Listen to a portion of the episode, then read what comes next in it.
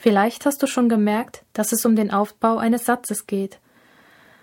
Eines der wichtigsten Satzglieder, das Subjekt, ist heute Thema. Du kennst es sicher schon unter seinem deutschen Namen Satzgegenstand. In einem Satz kann man das Subjekt sehr schnell herausfinden. Man fragt einfach wer oder was?